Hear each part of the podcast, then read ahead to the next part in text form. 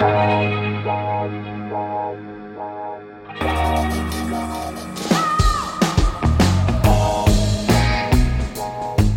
à lire, un podcast de Bernard Poirette.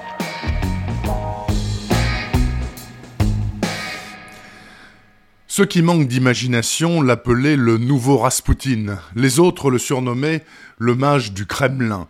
Toujours est-il que pendant une bonne vingtaine d'années, Vadim Baranov a prodigué ses avis et ses conseils politiques au nouveau tsar Vladimir Poutine.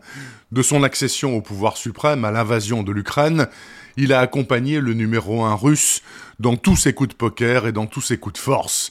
Aujourd'hui, alors que son nom apparaît sur la liste occidentale des bannis, Baranov vit retiré dans sa grande datcha des environs de Moscou.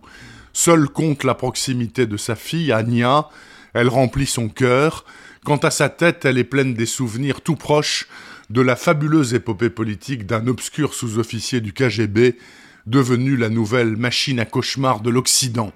Le récit qu'en fait Baranov est fascinant, terrifiant et bien entendu indispensable pour comprendre un tant soit peu le mystère du maître du Kremlin. Il apparaît donc que les dix années Yeltsin ont laissé la Russie à genoux, sa population aux abois et son économie aux mains d'une poignée d'oligarques prévaricateurs. L'Amérique avait gagné, Clinton riait ouvertement de son ami Boris, ivre-mort lors des sommets internationaux, et l'armée rouge vendait ses armes aux plus offrants. L'humiliation était totale. Puis vint Vladimir Vladimirovitch, et tout changea. En quelques années, à coups de terreur politique, d'emprisonnement d'opposants et de guerres tous azimuts, Poutine rappelle aux 144 millions de Russes qu'ils sont le très grand peuple du plus grand pays du monde, mais le retour de la fierté nationale a un prix. Dans la foule de ses admirateurs, le tsar ne veut voir qu'une tête. Celles qui dépassent doivent être coupées.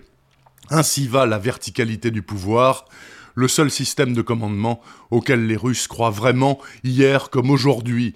Dans ce domaine, Staline était le maître et Poutine est son humble disciple qui applique le principe immuable, le chef suit son instinct, il a le flair du prédateur qui doit survivre, et en dernière analyse, la seule chose qui puisse lui garantir la survie, c'est la mort de tous les autres autour de lui.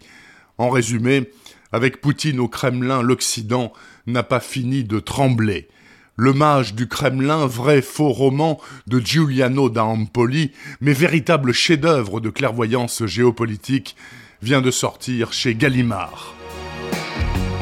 Retrouvez le podcast C'est à lire avec Bernard Poirette sur toutes les plateformes de téléchargement. Et rendez-vous sur le site bernardpoirette.fr pour vous abonner à la newsletter et être informé dès qu'un nouvel épisode est publié. Suivez toute l'actualité du podcast C'est à lire sur les pages Facebook et Twitter de Bernard Poirette.